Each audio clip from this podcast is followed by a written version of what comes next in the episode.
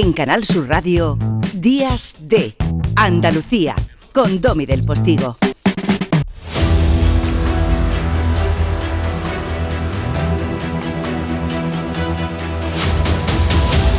Porque vamos acumulando titulares que estos sí no son, eh, bueno, ¿cómo diría? No son propagandilla informativa o titulares que interesan a cuatro o cinco, aunque sean máscas y poderes fácticos. Estos nos dan directamente en el corazón del bolsillo y de nuestra forma de vida y sobre todo, como suele suceder, estos titulares afectan fundamentalmente a los más vulnerables. IPC disparado, cesta básica que sirve para otro rifirrafe político entre partidos que conforman el gobierno y los que se apunten de la oposición. Mm, ¿Habrá nuevo cómputo de pensiones? ¿De nuevo otra vez para asumir algo que empieza a ser un clamor con nuestra demografía a la baja? Más eh, ese déficit acumulado, mm, eh, en fin, nuevo cómputo de las pensiones para tratar de ver cómo se mantienen de manera digna las pensiones. Subida del Euribor, ese 0,75 va a hacer redondeando que muchas hipotecas más o menos de 150.000, 200.000 euros a 25 años, por poner más o menos las mayoritarias, de gente, digamos, de clase media, incluso de clase media humilde, pues puedan subir incluso 160, 170, 200 euros al mes, en un momento en que la inflación está disparada. No les voy a decir que hagan cuentas porque llevan ya un tiempo haciéndolas.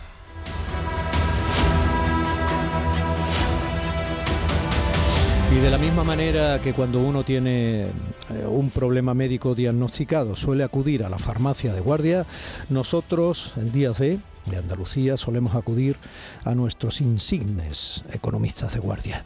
Alberto Montero, profesor de Economía de la Universidad de Málaga, entre otras cosas, fue diputado de Podemos en el Congreso. Buenos días. Hola, buenos días, ¿qué tal? José Manuel Cabello, profesor de Economía también de la Universidad Malagueña, liberal, eh, todavía me acuerdo de su participación en el Free Market Roadshow. Buenos días. Buenos días, Domi, buenos días, Alberto. ¿Qué tal? Bueno, yo intenté bailar en ese puente de continuidad de informativos con Carmen Rodríguez Garzón. Si queréis intentar bailar vosotros, yo os dejo. En fin, aunque yo sé que bailar pegados eh, en vuestro caso no es bailar, pero bueno. Em, bueno, te extrañaría, ¿eh? Te extrañaría, Domi. Bailamos, en la intimidad más de lo que te crees. Exacto. Oye, muchos de los oyentes pensarán siempre, eh, ¿para qué queremos economistas si luego piensan distinto y al fin y al cabo nunca tenemos la fórmula mágica para arreglar las cosas? Esa es una buena... Una... Venga, dale, dale. No, decía que eso es una buena pregunta. Habla José Manuel Cabello.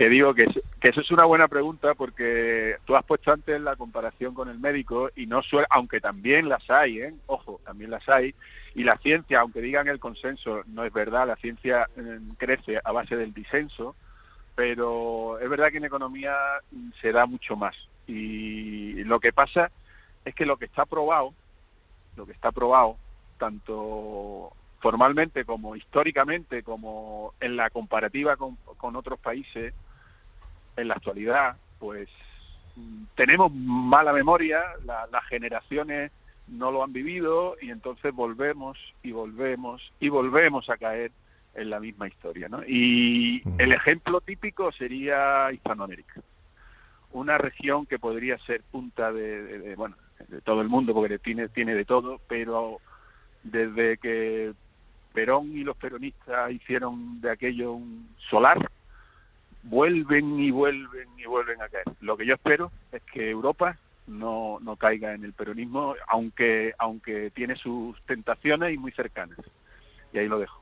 Hmm, tú me hablas de peronismo em, como uno de los orígenes un poco de, de, lo que se suele llamar ahora populismo, unas veces de manera más intencionada, otras veces de manera más acertada, porque aquí no hay nada inocente. Pero en todo caso, mm, hombre, me estás alertando de que eh, una democracia consolidada y europea como sea la nuestra, con todos los problemas que nuestra democracia puede tener para ser perfectible. Eh, ¿Me estás diciendo que corremos el riesgo en este sentido de perder calidad democrática para parecernos a una democracia, dicho con respeto, pero con objetividad latinoamericana? Eh, ¿Qué dices a eso, Alberto? Yo, creo que no, sé en qué Europa vive Che Cabello, porque esta semana pasada eh, los los, los riesgos que estén existiendo ahora en Europa se derivan esencialmente de las de las tendencias que se están produciendo y las opciones que se están produciendo hacia partidos de extrema derecha. Hace es previsible que en una democracia bastante más avanzada que la, española, por ejemplo, que la sueca, el partido la ultraderecha entre en España, los temores que hay ahora en Alemania por la inflación están haciendo subir también al partido de la extrema derecha. Estamos a punto de que la extrema derecha entre también en Italia. El auge de Vox en España está muy por delante de, de, la, de cualquier eh, opción populista, como, como se la llama. Eh, donde habría que saber si Che estaba definiendo el peronismo como una opción populista o como una opción que en un determinado momento fue también de extrema derecha, yo creo que no está muy desenfocado, pero bueno, que al mismo tiempo se sale bastante se sale bastante de la cuestión esencial que era la que tú preguntabas y es que eh, la no hay no hay eh, consenso en torno a las interpretaciones y en, en cuanto a las políticas porque la economía esencialmente es una ciencia social. Por mucho que la tratemos de modelizar, por mucho que la tratemos de formalizar, por mucho que tratemos de darle rigor matemático, al final no dejan de ser comportamientos sociales y comportamientos individuales difícilmente modelizables. Esto no es son dos átomos de hidrógeno y uno de agua y de oxígeno que forman una que forman una agua cuando se juntan, sino que son comportamientos sociales que son difícilmente predecibles. Por lo tanto, al final nos encontramos con que tratamos de investigar científicamente comportamientos que cambian en el contexto social, que no son iguales en el mismo contexto. Y por otro lado, las recetas pues están marcadas por, por los sesgos ideológicos que tiene cada uno de los de los mm, por un lado los investigadores pero por otro lado, como debe de ser en una sociedad, por las preferencias sociales y políticas de quienes toman las decisiones, que son el pueblo soberano, que decide ante la oferta política que se hace para tratar de, dirigir la sociedad, para tratar de dar, para tratar de darle contenido, para tratar de orientarla, pues dirige, o se orienta hacia un sector o hacia otro. Y esa es esencialmente la esencia de la democracia y así es como me parece que deben de ser las cosas desde mi humilde punto desde mi punto, punto de humilde punto de vista. Ante distintas opciones de solución, pues la, la, ciudadanía decide una. Te, dejo un minuto por réplica, por alusión, y ahora voy a ir disparando eh, temas para concretar muy claramente que creo que van a interesar porque inciden directamente en la vida cotidiana de, todos pues te nosotros. Cojo, te cojo el minuto muy rápido. Primero, absolutamente de acuerdo en lo que acaba de decir Alberto, de que la ciencia económica es una ciencia social. Mira que te, os habla un cuasi matemático, que no lo soy, pero casi, y, con tendencia al análisis matemático, pero en economía todo lo que se hace matemáticamente tiene que tener en cuenta las hipótesis de partida y muchas veces los modelos son muy bonitos pero fallan en la base. Estoy absolutamente de acuerdo en una ciencia social y no se puede modificar tan fácilmente. Mm. Totalmente de acuerdo. En la parte que no estoy tan de acuerdo es en que no es que no esté de acuerdo, es que ahí deja un sesgo Alberto como diciendo, bueno, es que hay algunos que mm, luchamos por mm, el bien de la sociedad y otros que luchan por el bien, ¿no? Como diría el Pedro Sánchez, ¿no? Los, los, del puro, los energéticos, los bancos, en fin, los poderes oscuros, no, no, no. El, el liberal lucha y, la, y las medidas liberales luchan más por la gente que tiene menos, aunque parezca, aunque el discurso político diga lo contrario, ¿no? Y muchas veces la preocupación por parte de una izquierda que mm, se supone que defiende a los más necesitados, al final lo que termina haciéndole es la puñeta, ¿no? Entonces, ojo con decir, no, yo, mm, hay un grupo, porque, la democracia, no, no, es que la democracia consiste en explicar todo lo que, lo que, las medidas que tomamos y a quién van a beneficiar, pero, pero no, no como los Reyes Magos, ¿no? El, el, precio sube, le pongo un control de precio. No, no, porque los Reyes Magos no existen, tenemos que tenerlos en cuenta y nosotros pues lo que tenemos que pensar es la primera, la segunda, la tercera derivada de todas las medidas económicas que se toman, porque al final, al final, eso es lo que nos queda como sociedad, no no el, simple hecho de que sube el precio del pan le vamos a poner un, control de precio al pan, un límite y bueno y podemos hablar de eso y de otras muchas cosas, ¿no? Hmm. me gustaría que cuando Alberto hable piense los oyentes que está intentando el bien de toda la sociedad y cuando yo hable, eh, el oyente también piense exactamente lo mismo, porque en definitiva, y, yo conozco a Alberto y Alberto me conoce a mí, sabemos que los dos queremos el bien de toda la sociedad, no, no, no, no, no hay una ideología que piense que eh, va a apoyar a los ricos o el otro va a apoyar a los pobres. Es que eso es lo que tenemos que romper. Vamos a ver. tenemos que eh, romper esa idea. Sin que se me ponga cara de beatífica ni de, ni de mm, ingenuo recalcitrante. Eh, siempre habrá gente que se suma a plataformas políticas determinadas por su propio interés y bolsillo. ¿Vale? Pero es muy grave para la democracia que podamos pensar que la gente de un partido u otro lo es porque es mala gente, quiero decir. Entonces, entonces eso es peligroso porque entonces dejan de ser adversarios políticos para convertirse en enemigos y de ahí ya sabemos a dónde vamos, ¿no? O sea, eh, dicho esto. Yo no sé en qué momento he introducido ese, o sea, de hecho no he hecho alusión a nada salvo el peronismo y la extrema derecha. No, yo creo que no lo ha dicho exactamente por lo que has dicho tú, sino por lo que ah. se, se, dice a veces de que ahora está ocurriendo en el Parlamento, en las discusiones el otro día en el Senado, que se dice a veces que unos representan no al pueblo, sino única y exclusivamente a los cuatro mascas que quieren engordar su bolsillo por encima de todo, etcétera, ¿no?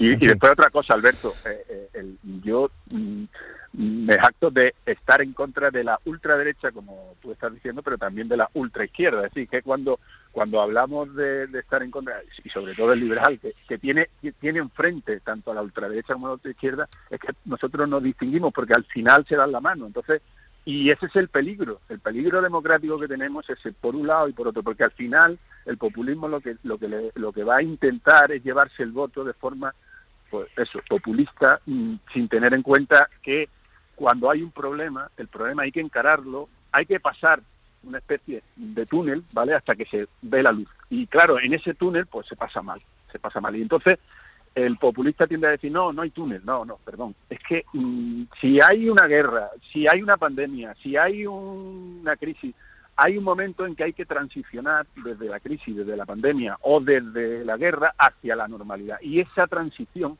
suele ser dolorosa.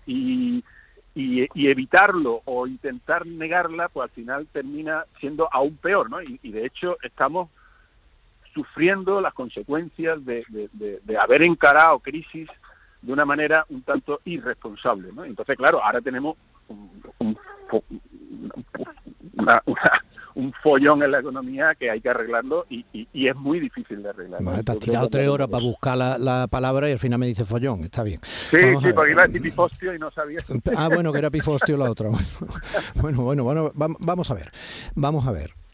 Por ejemplo, si el Banco Central Europeo considera que ya no podía aguantar más tiempo sin subir el precio del dinero, entendamos el, el índice de referencia que es el Euribor, ¿no? Para que lo comprendamos un poco nosotros, ¿no? No, no, no, no, no mezclemos, ¿eh? El Euribor es un índice de referencia para el mercado hipotecario. Sí, pero... El de interés, es, o sea, el Euribor ya venía subiendo antes de que el tipo de interés subiera. Bien, pero todo está... El, Banco Central es subir el tipo de interés de referencia. Vale, sigue, enseñándome. Todo está en función de poner el dinero más caro para que la gente consuma menos, entiendo, ¿no? Para bajar la inflación. ¿No es esa la estrategia? Pregunto. Sí, no, vamos a ver, aquí el problema que tiene el Banco Central Europeo es uno, que el origen de su inflación no es un origen, no estamos hablando de gente que sea idiota y, que, eh, y que no entienda lo que está haciendo, estamos hablando de gente que tiene toda la información posible que se puede tener sobre, hmm. sobre la cuestión. El origen es que se enfrenta a una inflación frente a la cual reducir, el, subir el tipo del dinero no tiene en principio ese efectos, que no se encuentra en la misma situación que Europa, que Estados Unidos, porque la inflación en Estados Unidos está más provocada pero vamos a ver, pero ¿por qué, ¿por qué se sube el precio del dinero? Esencialmente porque, eh, porque tenemos una parte de la inflación que se llama inflación importada. Sí. Esa inflación importada viene derivada de que el, euro se ha hundido con respecto al dólar. Por lo tanto, todo lo que se compra fuera en dólares se ha vuelto mucho más. Hasta el punto de que el, Europa, desde la caída del, desde la caída del euro, compra el petróleo un, casi un 30% más caro simplemente por la caída del euro, no porque haya subido el precio del petróleo. Esa es una de las, de las justificaciones. La otra es que lanza, quiere lanzar un mensaje a los, a los agentes económicos de toda Europa de que no va a permitir de ninguna manera, aunque suponga una llevar a Europa a una recesión más profunda de la que va a tener por la propia guerra, no va a permitir de ninguna manera que se anclen las expectativas de inflación. ¿Qué significa que se anclen las expectativas de inflación? Significa que la gente renegocie todos sus contratos pensando que el año que viene ya no vamos a estar al 10, sino que vamos a estar al 12 de inflación. Y por lo tanto yo tengo que subir mi contrato de alquiler, por ejemplo, para los próximos tres años al 12, al 14 o al 15 para no perder, perder poder adquisitivo con la inflación. Esas son esencialmente las dos explicaciones que justifican, que justifican eso. Subir el tipo de interés para que el euro no se siga depreciando con respecto al, al dólar y evitar el coste que supone la inflación importada, el que compramos en dólares que son más caros, y anclarlas o tratar de anclar, de evitar que las expectativas de inflación se anclen en la sociedad, de manera que la gente piense que el año que viene como consecuencia de esas medidas, en lugar de tener una inflación al 10%, la vamos a tener al 6 o la vamos a tener al 5. Mm, me reiteras el argumento dos veces, Alberto, pero no pensé que íbamos a avanzar. Vamos a ver. Em, voy a intentar concernir de nuevo a los oyentes porque no me acabo, no lo acabo de pillar. Vamos a ver. Si, si yo estoy pagando 200 euros más por hipoteca al mes en un contexto económico de inflación donde mi dinero vale menos, pero mi sueldo no ha subido al nivel de la inflación, los sueldos han subido aproximadamente un 4 la inflación está cerca del 10 o más. Bien, dicho esto, entonces es imposible que no se vayan a producir situaciones de severa dificultad y en algunas familias evidentemente de impago, ¿no? Porque estamos hablando de una subida muy grande respecto a una bajada muy grande del valor de lo que yo de lo que yo cobro. Entonces, ¿para qué se hace? Lo que yo quiero decir, ¿qué puede hacer el ciudadano respecto a eso y para qué se hace? Porque eso puede provocar esa fractura. Lo que para qué se hace es lo tengo que explicar que eso tiene consecuencias te lo decía Che hace un momento. Es decir ninguna de las medidas que se toman son sin coste. Sí pero te digo cómo puede reaccionar el ciudadano a todo esto porque tú le puedes decir que consuma menos pero no puede no pagar la hipoteca y encima más cara. No sé si me explico.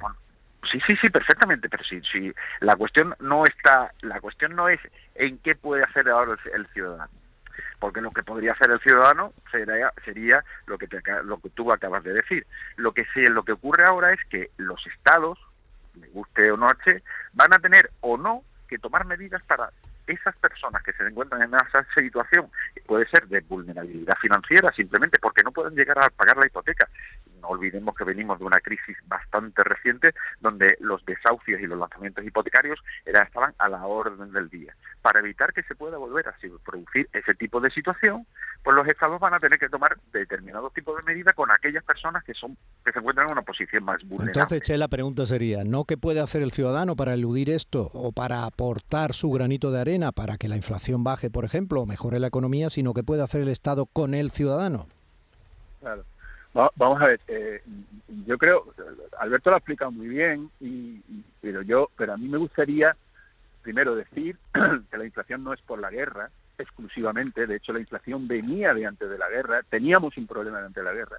Europa tiene un problema eh, diferencial con respecto, a Europa, eh, con respecto a Estados Unidos, lo acaba de decir Alberto también. Nosotros tenemos aquí un problema y es que nuestra economía no está tan potente como la de Estados Unidos. Estados Unidos se puede permitir subir los tipos de interés como lo está subiendo, porque tiene un mercado de trabajo que está ahora mismo en pleno empleo, y más y más que pleno empleo hay dos puestos de trabajo por cada trabajador que está buscando empleo. Fijaros cómo está Estados Unidos y nosotros aquí estamos en una situación completamente distinta. De tal manera que Estados Unidos puede permitirse subir los tipos de interés para bajar la demanda como tú estás bien explicando Domi pero en Europa tenemos el problema de que como lo hagamos vamos a ahondar más todavía una crisis que nos venía de antes. Nos venía de antes ¿Por qué nos venía de antes? Porque Europa eh, tomó medidas, bueno, y también Estados Unidos, ¿no? tomó medidas eh, para la crisis inmobiliaria, no dejó de, no dejó de, de, retirar dinero del sistema y nos llegó la pandemia y metió más dinero todavía en el sistema y creíamos que eso era inocuo, pero vuelvo a decir lo mismo, los, Reyes Magos no existen y, y, el dinero creado de la nada venga, vamos a dar dinero, eso no es riqueza, eso son, esos son papelitos. Y al final nos encontramos con que empiezan a subir los precios mucho antes de que viniera la guerra. Con la guerra se agrava todo. Y ahora tenemos un dólar que se está apreciando, que nos está encareciendo todo, que nos está, nos, está haciendo, aunque, aunque la teoría económica ya creo yo que demasiado obsoleta diga que, que, una moneda débil eh, favorece las exportaciones. Es verdad que favorece las exportaciones, pero ya en una economía tan intrincada como la que tenemos, las la, empresas exportadoras importan también sus bienes, importan también petróleo, importan eh, energía y esa energía, ese petróleo y esas importaciones se le están encareciendo, como ha, ha dicho Alberto, un 30% con respecto a lo que valía el dólar hace seis meses o un año. Entonces, tenemos eh, eh, eh, estamos entre la espada y la pared. Europa realmente lo tiene muy complicado. Yo siento decir que tenemos que pasar por, por, por, malos momentos, porque lo tienen muy complicado. Porque nosotros, claro, además los estados, los estados están, bueno, intentando paliar torpemente, desde mi punto de vista, torpemente, están intentando paliar por esa subida de precios, dando dinero, además de forma indiscriminada, con lo cual está manteniendo la demanda alta, con lo cual está manteniendo los precios altos. ¿Por qué los precios? Lo siento, eh, esto es la mejor solución para los precios altos son los propios precios altos, que hacen que la demanda baje. Entonces, claro, si tú lo que estás es subvencionando, pues lo que estás es manteniendo la inflación alta. Y, ojo, que la inflación al 10% como está ahora, que, he oído a algunos de tus compañeros, Domi, decir, no, está bajando los precios, porque ahora tenemos el 10,4 en vez del 10,8, perdón, perdón, están siguiendo subiendo muchísimo los precios. Nosotros estabilizarnos en una inflación de un 10, un 8, incluso un 6% es una barbaridad. Cuando tenemos tipos de interés reales negativos, estamos a un tipo de interés ahora mismo en, en, Europa del 1,25, el 1,25 cuando una inflación del 10, eso es una anomalía absoluta, ¿no? Entonces, eh, nosotros lo que tenemos que, vamos, el Estado, perdón, y, me desvío, los Estados, desde mi punto de vista, además es una medida de apoyo a, los que no pueden, es sin, sin intentar, intentando no estimular la, demanda, ayudar a aquellos que no pueden, pero de una forma muy selectiva, intentando no intervenir en el mercado, no intervenir en el sistema de precios, porque eso es lo que nos va a permitir a largo plazo salir de la crisis. Entonces, desde mi punto de vista, y tú me preguntabas, Domi, ¿qué hay que hacer? Pues ayudas selectivas a las personas que lo van a pasar muy mal. Pero claro, esas ayudas tienen que ser muy controladas a las personas que realmente lo están pasando mal y no indiscriminadamente de todo el mundo, porque la solución de que cuando vamos a la gasolina, la gasolina vale de 2 euros y está muy cara, ¿cuál es? Pues que no echemos tanta gasolina, lo siento, pero es que es eso. Eh, vamos, a, hacer una cosa.